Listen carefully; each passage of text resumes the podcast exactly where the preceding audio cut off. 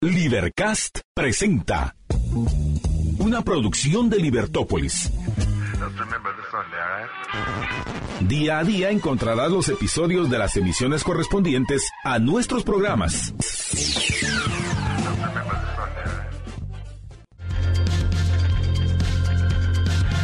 Bienvenidos a Libertópolis Negocios. Estamos arrancando una nueva historia de grandes empresas. Y este es nuestro primer capítulo donde vamos a conocer la historia del fundador y líder de esta empresa de Bremen y Santa Lucía, que son las marcas que conocemos, pero que hay mucho detrás de ella. Y pues quiero darle pues, la bienvenida a todos ustedes. Gracias por estar con nosotros. Gracias por sintonizarnos y conocer estas historias de grandes empresas chapinas que hay grandes historias que no solo están afuera, sino también aquí en Guatemala y que podemos aprender mucho e inspirarnos de ellas. Quiero dar las gracias al doctor Francisco Arredondo. Gracias por recibirnos y ayudarnos a contar estas buenas historias, doctor. Bueno, a ustedes muchas gracias. En realidad, yo comparto lo que usted decía hace un momento, que en Guatemala hay muchas buenas historias, hay mucha gente positiva, hay mucho deseo de hacer las cosas y existe una gran oportunidad. Nosotros siempre hablamos del sueño americano, eh, refiriéndonos a Estados Unidos, pero yo estoy convencido de que acá también hay una oportunidad de salir adelante. Y, y obviamente, pues toda esa oportunidad de salir adelante todo lo que vamos viendo y lo que vemos ahora de, usted exitoso con, estas, con sus empresas, pues todo tiene un inicio. Y, una de las cosas que a mí siempre me ha llamado la atención es cómo usted, dedicado a medicina, su formación médico, llega a entrar al mundo de los negocios.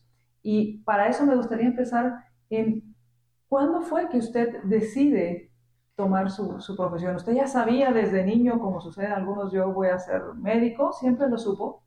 Claro, no, en realidad cuando uno es niño empieza y le preguntan y dice, bueno, ¿y usted qué quiere ser, verdad? Ajá, sí, sí. Dice, yo quiero ser bombero, yo quiero ser policía.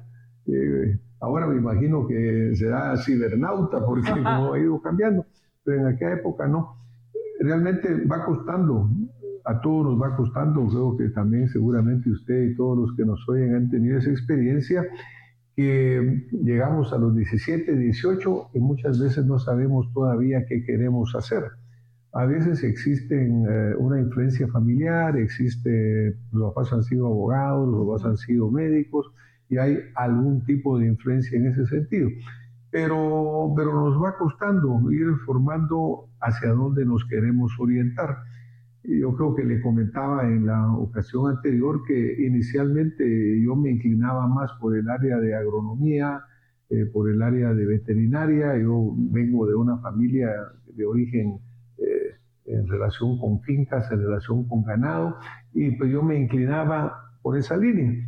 Pero también teníamos una línea que era la parte profesional, le mencionaba de un tío que era muy conocido, de que era un médico de los que ya no hay ahora, en el sentido que salía a hacer visitas a domicilio, caminaba toda la zona 1 con su botiquín en la mano y llegaba a los hogares, cosa que ahora ya no sucede y era muy querido, era muy esperado, muy inspirador y era también otra inspiración importante.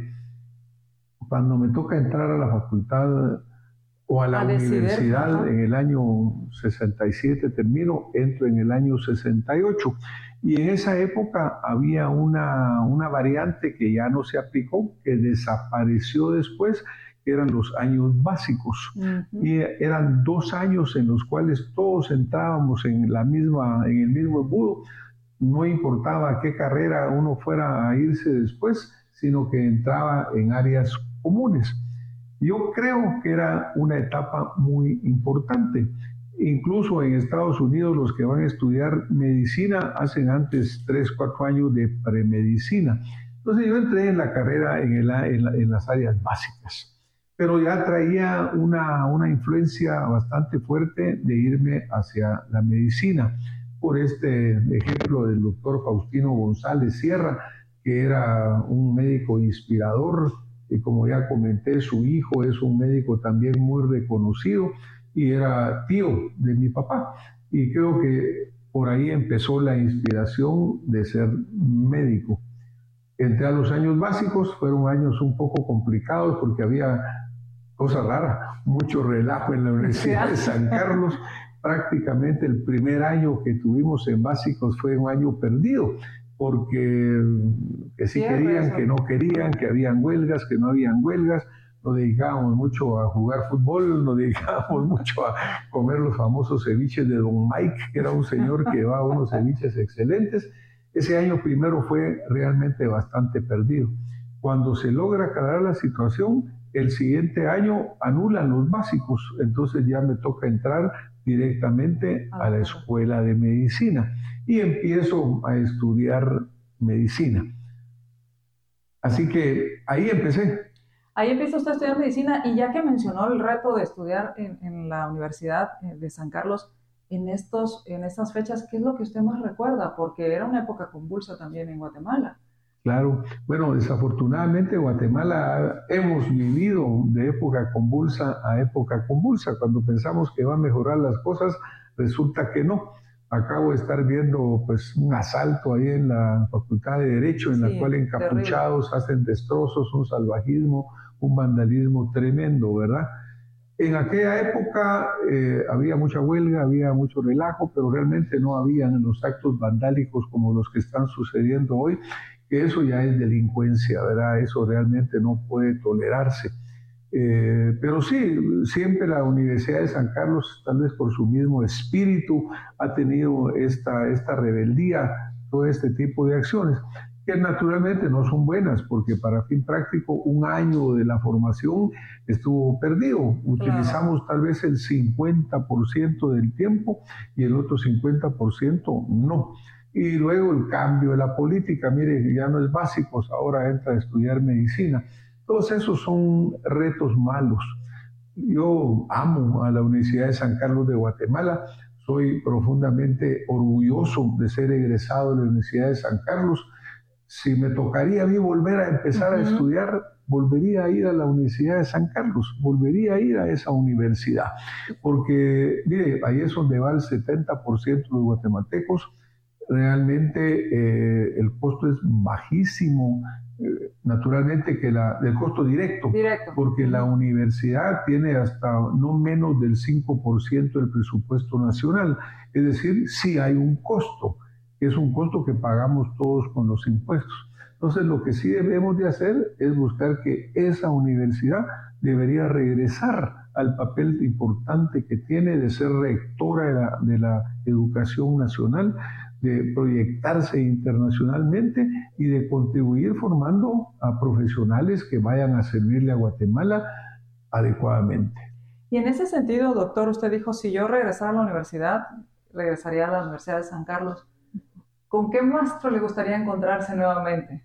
¿Qué maestro le, le gustaría? Este maestro fue el que me inspiró, me dejó, aprendí mucho de él. ¿Con qué maestros le gustaría? Mire, teníamos una serie de excelentes maestros, la verdad, en todas las áreas, en el área de química, el doctor Molina, eh, el, doctor Aguilar, en las otras áreas, en, eh, pero recuerdo particularmente al doctor Eduardo Suger y al doctor Roberto Montano, en aquella época ya eran ellos pues gente graduada, formada, ya venían de especializarse y eran nuestros maestros de física y de matemática.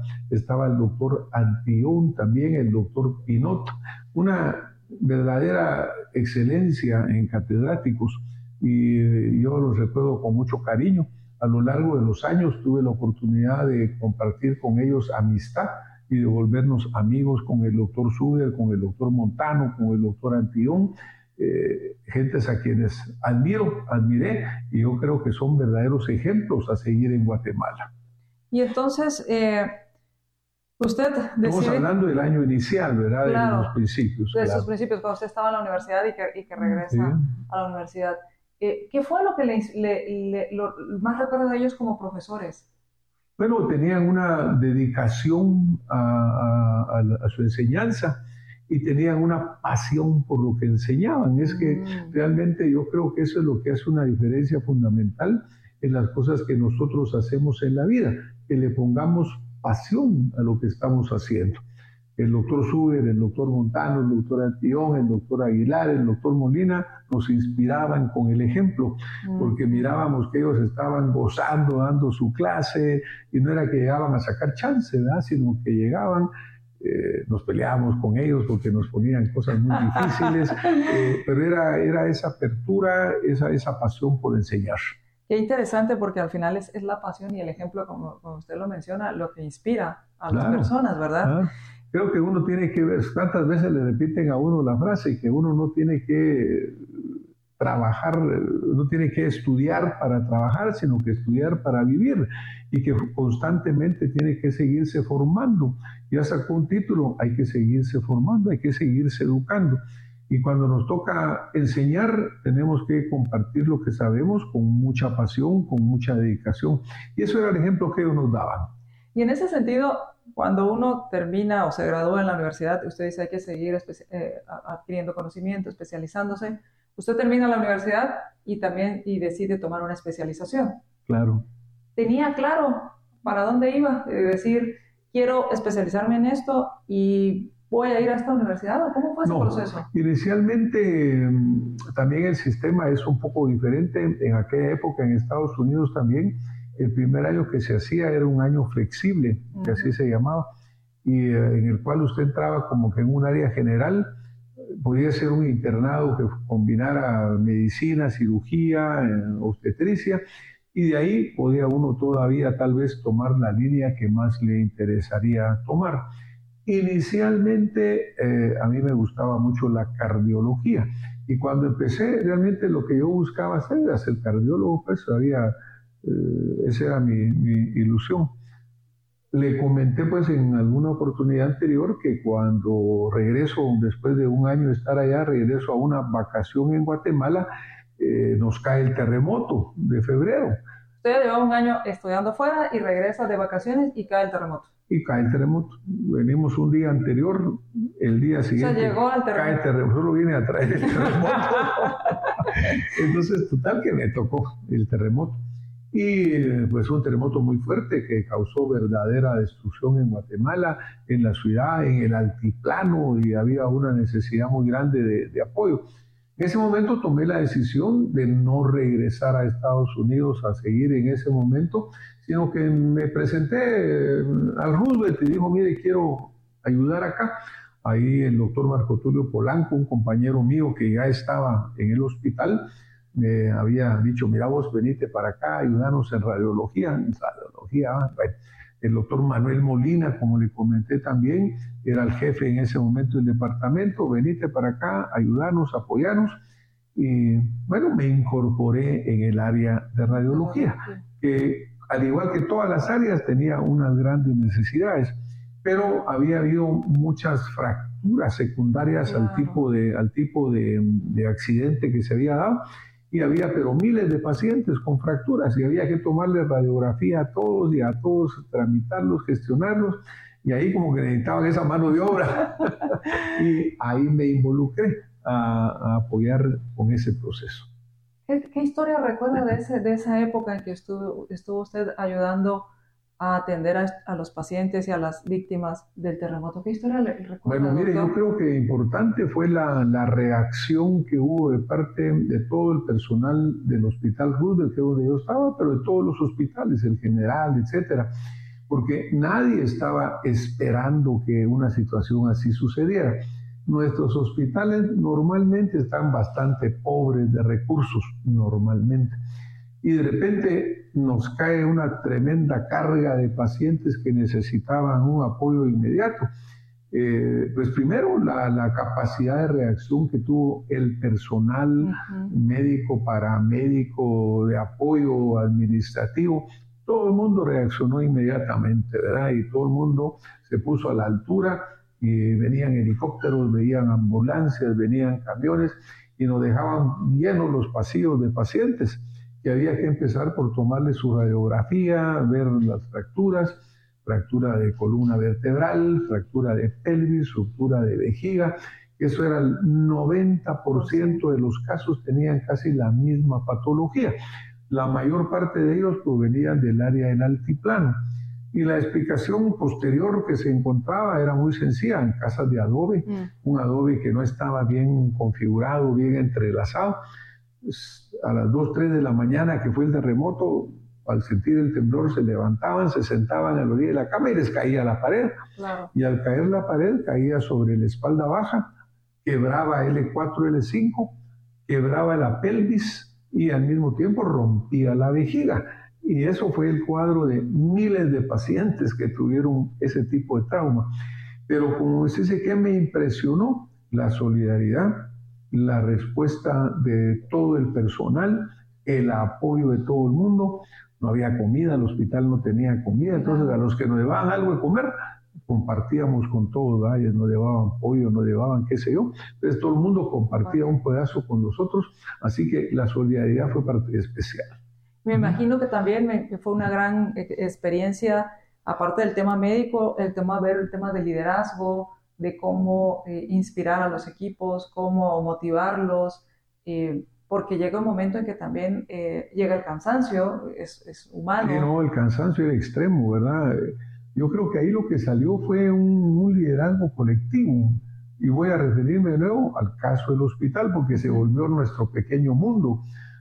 por dos, tres semanas no salimos prácticamente del hospital ahí me llevaban ropa, ahí nos llevaban todo, ahí nos cambiábamos, de repente podíamos ir a la casa, pero realmente el mundo nuestro se volvió el hospital.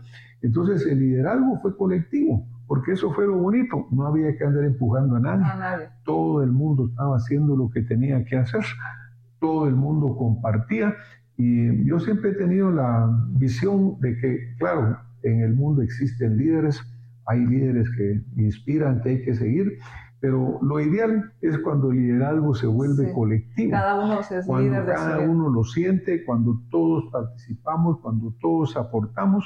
Y eso sucedió ahí en el hospital. Me recuerdo un compañero que, abrumado de trabajo, como decía yo, ahí pasamos dos, tres semanas sin salir, eh, abrumado del trabajo, de repente lo andábamos buscando. ¿Y dónde está? No, no por eso, porque no estaba ayudando, decimos que venga a ayudar, ¿verdad? No, y de repente vemos afuera en la plazoleta, enfrente del Hospital Rudolf, había una plazoletita que, donde se podía uno sentar, ahí estaba sentado. Y cuando salimos estaba con un estrés, fuimos a buscarlo. Y estaba, no me dice, ya no aguanto mucha, es que ya no puedo. Me había entrado una crisis nerviosa importante, ahí lo, lo tratamos psicológicamente, ¿verdad? lo logramos recuperar y nos vamos para adentro. Pero sí, obviamente el que lo físico, lo mental, cansaba mucho, era bastante agotador. Vamos a hacer una pausa y cuando regresemos, los retos de estudiar fuera, doctor, ¿cuáles fueron esos retos? Hablemos de eso cuando regresemos del corte. Em, diferente cultura, no había, no sé si habían frijolitos y plátanos cocidos o, fritos eh, eh, para el desayuno. Eh, en los retos de estudiar fuera, no solo temas culturales, sino también el tema educativo y, hablemos su experiencia de haber estudiado y haber hecho esta especialización una vez que, encontró su pasión. Así que vamos a hacer una pausa y regresamos. Continuamos en Libertópolis Negocios. Estamos conociendo la historia de grandes empresas y estamos conociendo la historia del fundador y líder de Bremen y Santa Lucía, el doctor Francisco Arredondo. Doctor, ¿qué? Usted dice que cuando estudia medicina, pues encuentra esa inspiración con su tío, luego tiene que decidir una especialización y le llega en una forma pues que no esperaba, primero porque fue en el terremoto y, la descubre. ¿Qué le diría a aquellos que aún no han descubierto su pasión, que están en esa búsqueda? Bueno, yo podría hablarle de mi caso, ¿no? En el sentido de que yo, como le comentaba, eh, me gustaba la cardiología y yo iba a ser cardiólogo. Cuando vamos al Roosevelt empezamos a apoyar, ahí como que descubro la radiología porque yo nunca había considerado radiología. Y ahí me enamoro de la radiología. Primero los momentos duros de que solo era puro trabajo, puro sacar, puro hacer para movilizar pacientes. Pero luego empiezo a descubrir toda la belleza que tiene esa especialidad. Yo creo que lo que uno tiene que hacer es ah, viajar por el mundo con los ojos abiertos, con los oídos abiertos. Tiene que verdaderamente estar como esponja, tratar de aprender lo más posible de todo y de todas las personas, porque puede ser que de alguna plática, de alguna situación, de alguna circunstancia, usted encuentre lo que le guste hacer, ¿verdad?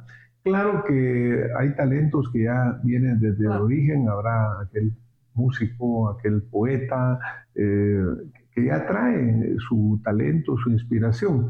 Pero al final encontrar el camino por el cual uno quiere ir, no quiere irse, eh, creo que requiere entre circunstancias estar uno atento y estar uno viendo lo que está haciendo.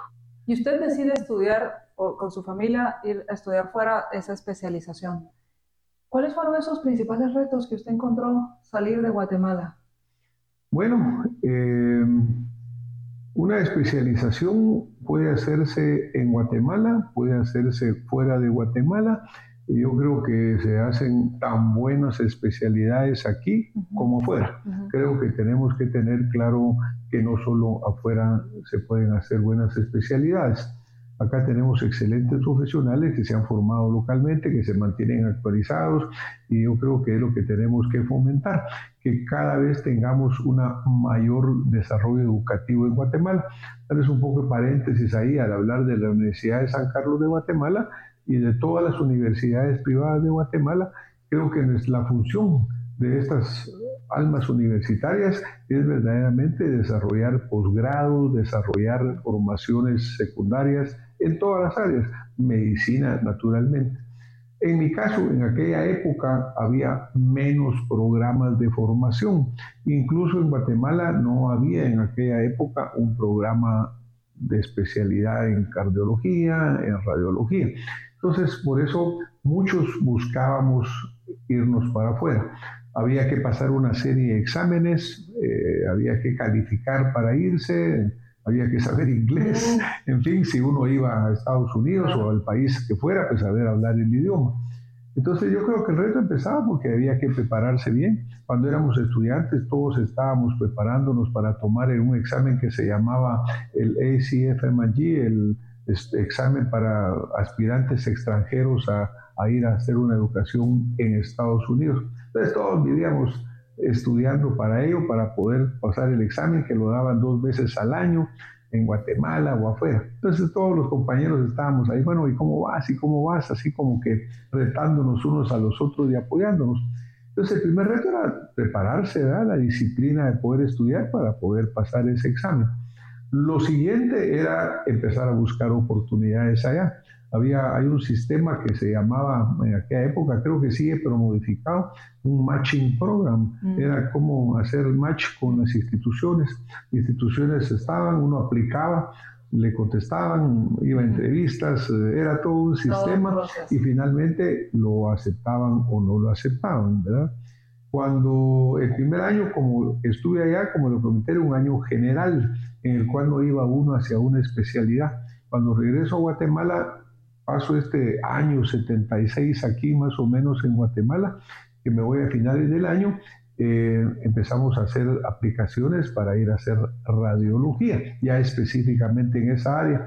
En ese periodo de tiempo, pues hubo que viajar, hacer entrevistas, eh, completar lo que estaba pendiente y luego de hacer entrevistas, eh, yo escogí 10 lugares a los cuales yo preferiría ir, los fui a conocer y finalmente me quedaron dos o tres que eran donde más me gustaría ir y afortunadamente tuve la suerte de que fui al lugar donde yo quería ir y entonces ahí, ahí hice mi formación. Pero el reto era de nuevo continuar estudiando, continuar disciplinando, continuar formándose, pues, porque, mire, hay retos altos. Una anécdota interesante es que cuando llego a la Universidad de Wisconsin, Medical College de Wisconsin, que era donde yo había decidido que quería ir y donde me aceptaron también, afortunadamente, me recibe el jefe del departamento, era el doctor Jim Yucker.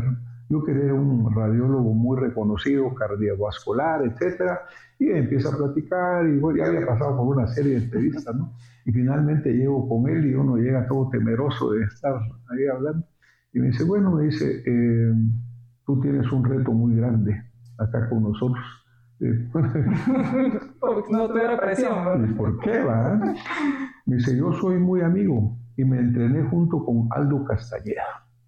Aldo Castañeda es uno de los médicos más reconocidos que ha tenido Guatemala. Terminó de jefe de la sección de cirugía cardíaca en el hospital más general y la Universidad de Harvard, que es de lo más prestigioso del mundo. Entonces me dice, tú tienes un reto muy grande, porque Aldo es mi íntimo amigo y es un hombre brillante. Así que tú no puedes fallar a esa, a esa carrera. Total que dije, bueno, pues ya me fregó Aldo, eh, pero era una forma de motivarse. Después con los años le conté al doctor Castañeda, le digo, mire, fíjese que me encontré con este su amigo y tal, y ah, claro, que no sé cuánto más, y nos reíamos del tema. Pero sí era, como extranjero, también estaban esperando que uno tuviera un rendimiento alto, ¿verdad? No era solo porque les gustaba el acento español o les gustaba cómo uno hablaba, sino que tenía que demostrar que verdaderamente uno era capaz, que traía una buena formación y que estaba a nivel pues, de lo que quería formarse. Así que yo creo que era bastante retador. Este era un departamento 100% académico, lo cual ah, hace que prácticamente todo lo que hacíamos estaba relacionado con una evaluación, con una calificación, con un objetivo, que era al finalizar el programa teníamos que tomar el board americano de radiología. Y en ese board americano de radiología pues lo califica a uno en todas sus capacidades, incluyendo desde la física, el conocimiento radiológico. Y en la universidad tenía 80 años que ningún residente había perdido el examen. Ninguna. vez. Cuando nos toca pasar el examen, había un compañero de México, el doctor Francisco Quiroz, excelente amigo con el quien seguimos haciendo amigos. Él terminó eh, practicando ahí mismo en esa universidad. Después, pues nos vamos a tomar el examen y esperar los resultados. Todos los compañeros empiezan a llegar con su resultado. Pasamos, pasamos. Ya solo faltábamos Paco y yo. Le digo, Paco, no podemos fallar. Si fallamos, terminamos 80 años de récord perfecto, ¿verdad? Total que vamos a traer unas discusiones abriendo el sobre con mucho cuidadito. Y si era verde era que uno había pasado, y si era amarillo que tenía que repetir. Total que verde, ah, pasamos, qué rico, ganamos. Así que no, pero era, era, era una presión eh, positiva en el sentido que todo el programa estaba con un liderazgo hacia una formación académica. Y, ¿Qué es lo que nos falta aquí en Guatemala? Ah, eh, enfocarse en el tema académico. Tener... en el tema académico, tener objetivos claros, evaluarnos y calificarnos, ¿verdad? Porque acá asumimos que como ya conocemos algo, ya no tenemos que refrescar el conocimiento. Ha ido cambiando, ahora se hace más educación médica continua, pero en parte eso es lo que hace diferencia. Es la, la gran diferencia. Y alguna vez, dos preguntas. ¿Qué consejos le daría a quienes están estudiando fuera que a usted le, funcionaron? Y que si alguna vez pensó en quedarse en Estados Unidos. Mire, la primera, ¿qué consejo le daría a quien está haciendo afuera? Aquel consejo que dice el refranero español, ¿verdad? Allá donde fueres, haz lo que vienes, ¿verdad? Si vas a estar en algún lugar, uno tiene que adaptarse a la costumbre, a los usos, a las normas y, seguir los reglamentos que existen. Ah, Integrarse, porque yo no quiero cambiar el lugar, el lugar no va a cambiar, entonces yo tengo que verdaderamente eh, integrarme, respetar cómo funciona, adaptarme, eh, estar contento con lo que estoy haciendo. Si yo no estoy contento con el lugar en que estoy, pues tal vez debería cambiar de lugar pero no intentar eh, como que cambiar lo que no, no, no, se va a cambiar. Entonces, uno, integrarnos. Eh, obviamente, mejorar nuestra capacidad del idioma. Eh, si es inglés, inglés, si es francés, francés, porque uno aprende algo, sabe algo, pero al llegar allá encuentra muchos usos, muchas palabras que no. Entonces, sí, concentrarnos en verdaderamente tratar de perfeccionar al máximo nuestra capacidad de comunicación y luego pues desarrollar lazos de amistad. Eh, a, veces, eh, a veces hay choques culturales, ¿verdad? Porque los anglosajones, nosotros tenemos diferentes formas de pensar Y em, estos programas universitarios tienen también características que hay gente de todos lados del mundo. Allí en el programa habían americanos, obviamente, de la mayor parte, pero había gentes que venían de Asia, de Japón, de Filipinas, de China, eh, habíamos latinos, habíamos de México, había un compañero de Puerto Rico, había europeos, es decir, hay choques culturales. Entonces tenemos que tener esa capacidad de, y tolerancia de aceptar todo ese choque cultural.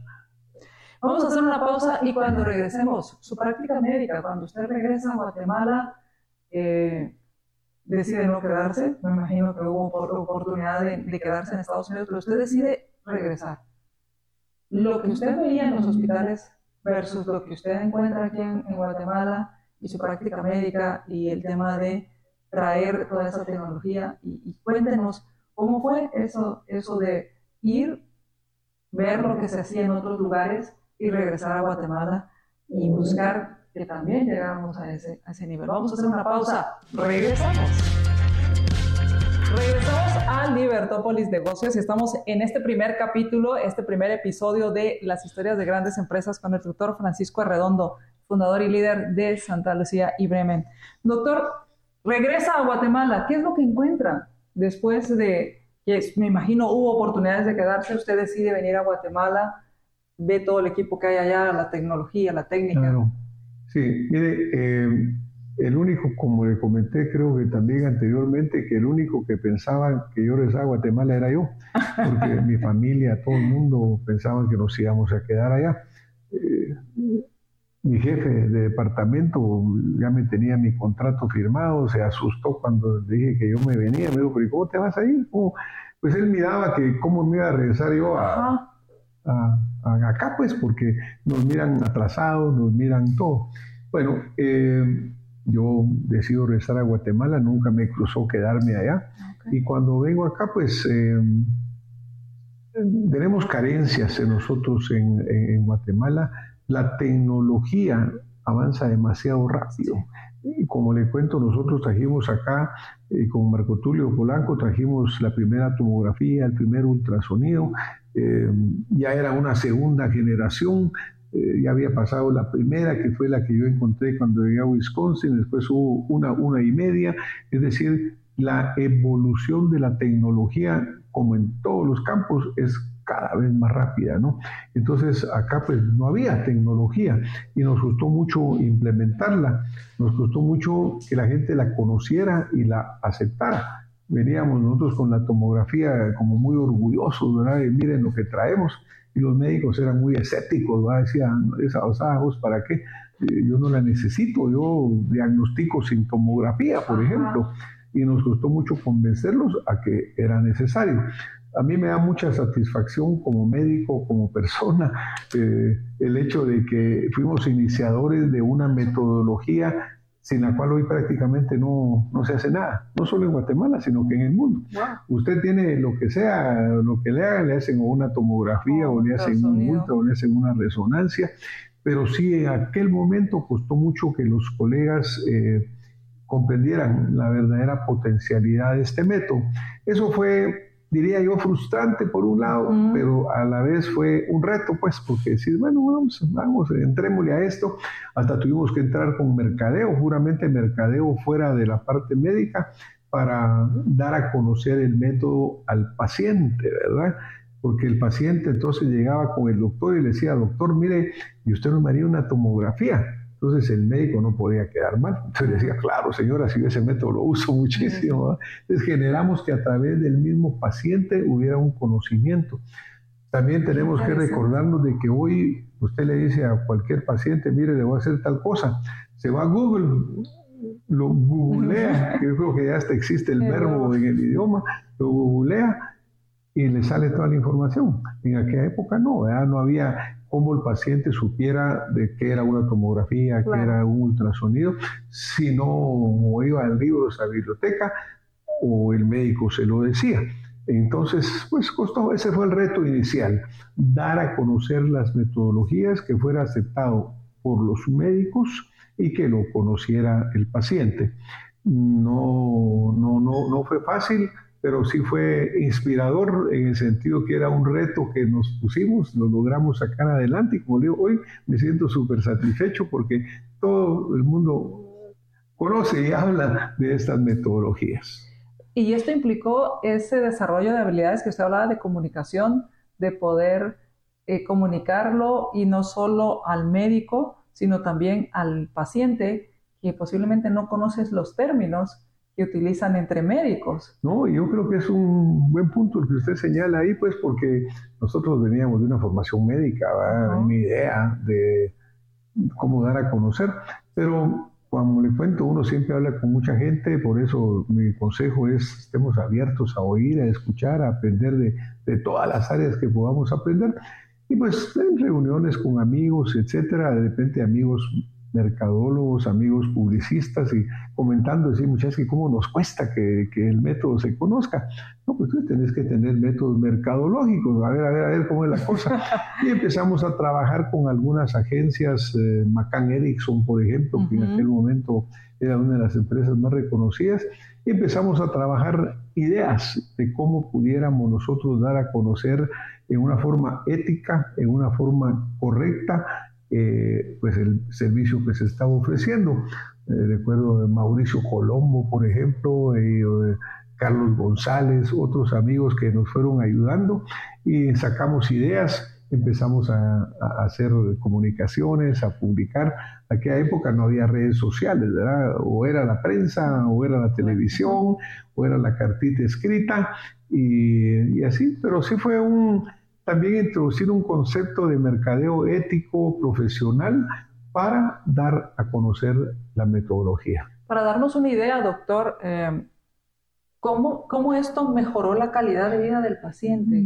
¿Cómo, ¿Cómo, lo impactó para entender un poco más el hecho de que el médico decía, yo diagnostico bueno, sin estos médicos? Te cuento que eh, estadísticas de aquella época de México, por ejemplo, hablaban que un 25 a 30% de pacientes que eran operados en México y en Guatemala, México, porque era el país donde hicieron el estudio, ¿verdad? pero en todos los países tenían diagnósticos equivocados, por ejemplo, de, cosas cerebrales, porque pensaban que era otra cosa, lo operaban y resultaba que era una cisticercosis, por ejemplo.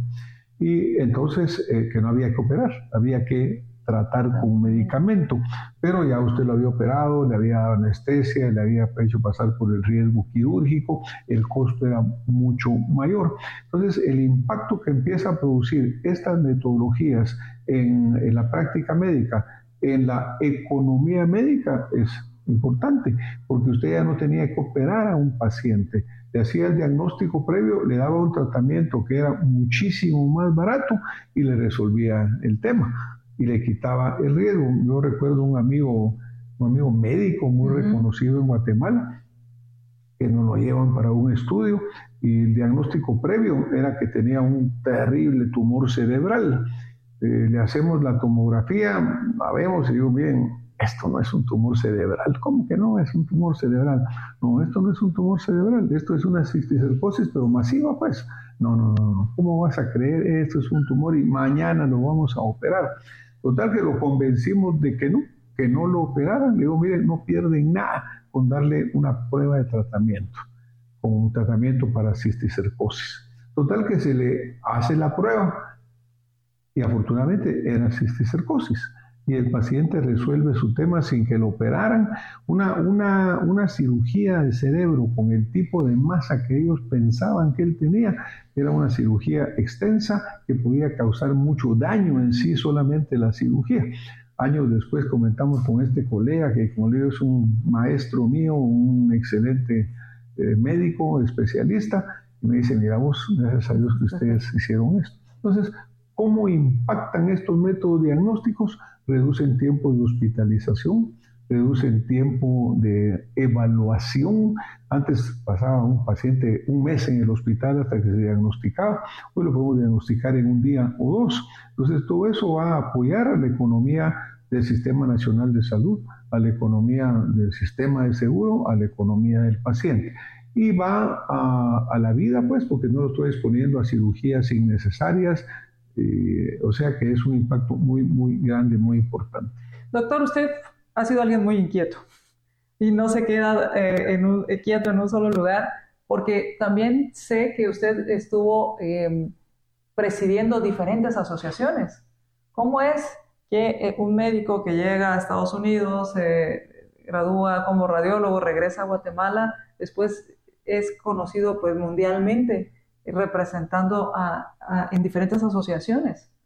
Bueno, cuando, cuando regreso a Guatemala, eh, yo le mencionaba que el programa en la Universidad de Wisconsin, en el Medical College de Wisconsin, era un programa 100% académico.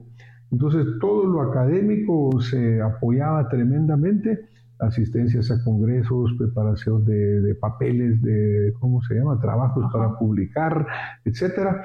Eh, entonces era una, una, visión muy académica. Entonces siempre estábamos yendo a congresos, siempre estábamos participando en todo. Cuando regreso a Guatemala, resulta que no, ¿ah? no, no había nada, ninguna actividad de ese tipo.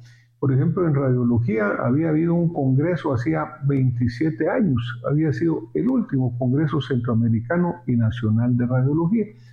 Pues, me sorprende, ¿no? Y empiezo a preguntar y la sociedad no estaba funcionando, eh, había una sociedad pero no funcionaba.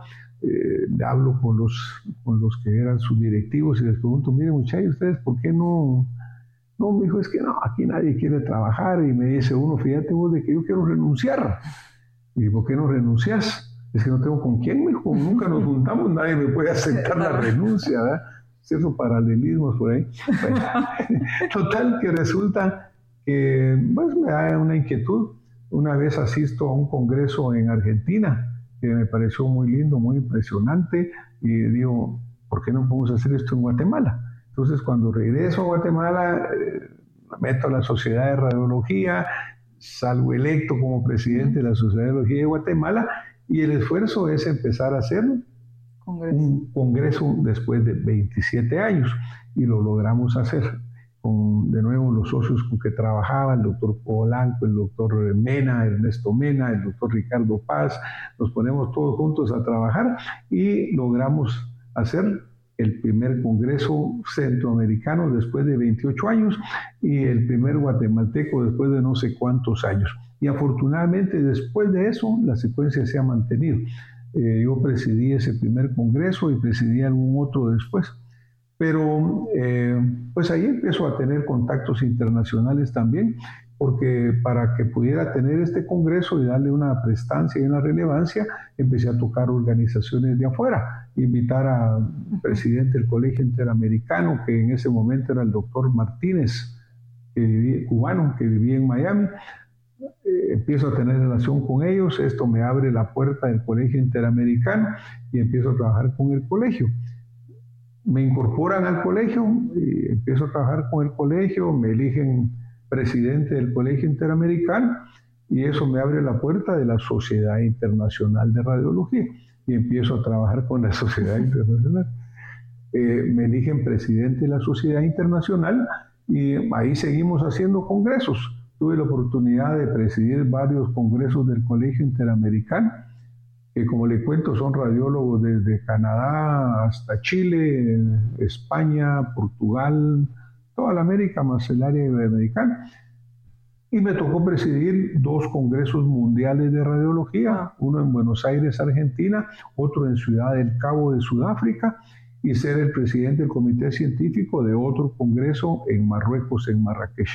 Así que yo creo que fueron oportunidades que se fueron abriendo una tras otra y pues yo la verdad que, que aprendí de todas estas grandes personas con que tuve la oportunidad de compartir y, y eso me permitió tener todas estas oportunidades de trabajar por la radiología. Y en algún momento entonces, durante todo este proceso de su práctica médica, de la innovación, de estar presidiendo organizaciones y asociaciones médicas en radiología, pues también surge la inquietud de algunas eh, propiedades que había dejado su padre y cómo estaban. Y es ahí donde hay un paso de la medicina a la parte netamente de agroindustria y alimentos. Y eso lo vamos a dejar para el siguiente episodio. Así que, doctor, ¿con qué le gustaría concluir? Bueno, eh, primero agradecer esta oportunidad de compartir de nuevo con el público que a ustedes lo sigue, un programa muy gustado, que yo sé que muchísima gente lo escucha.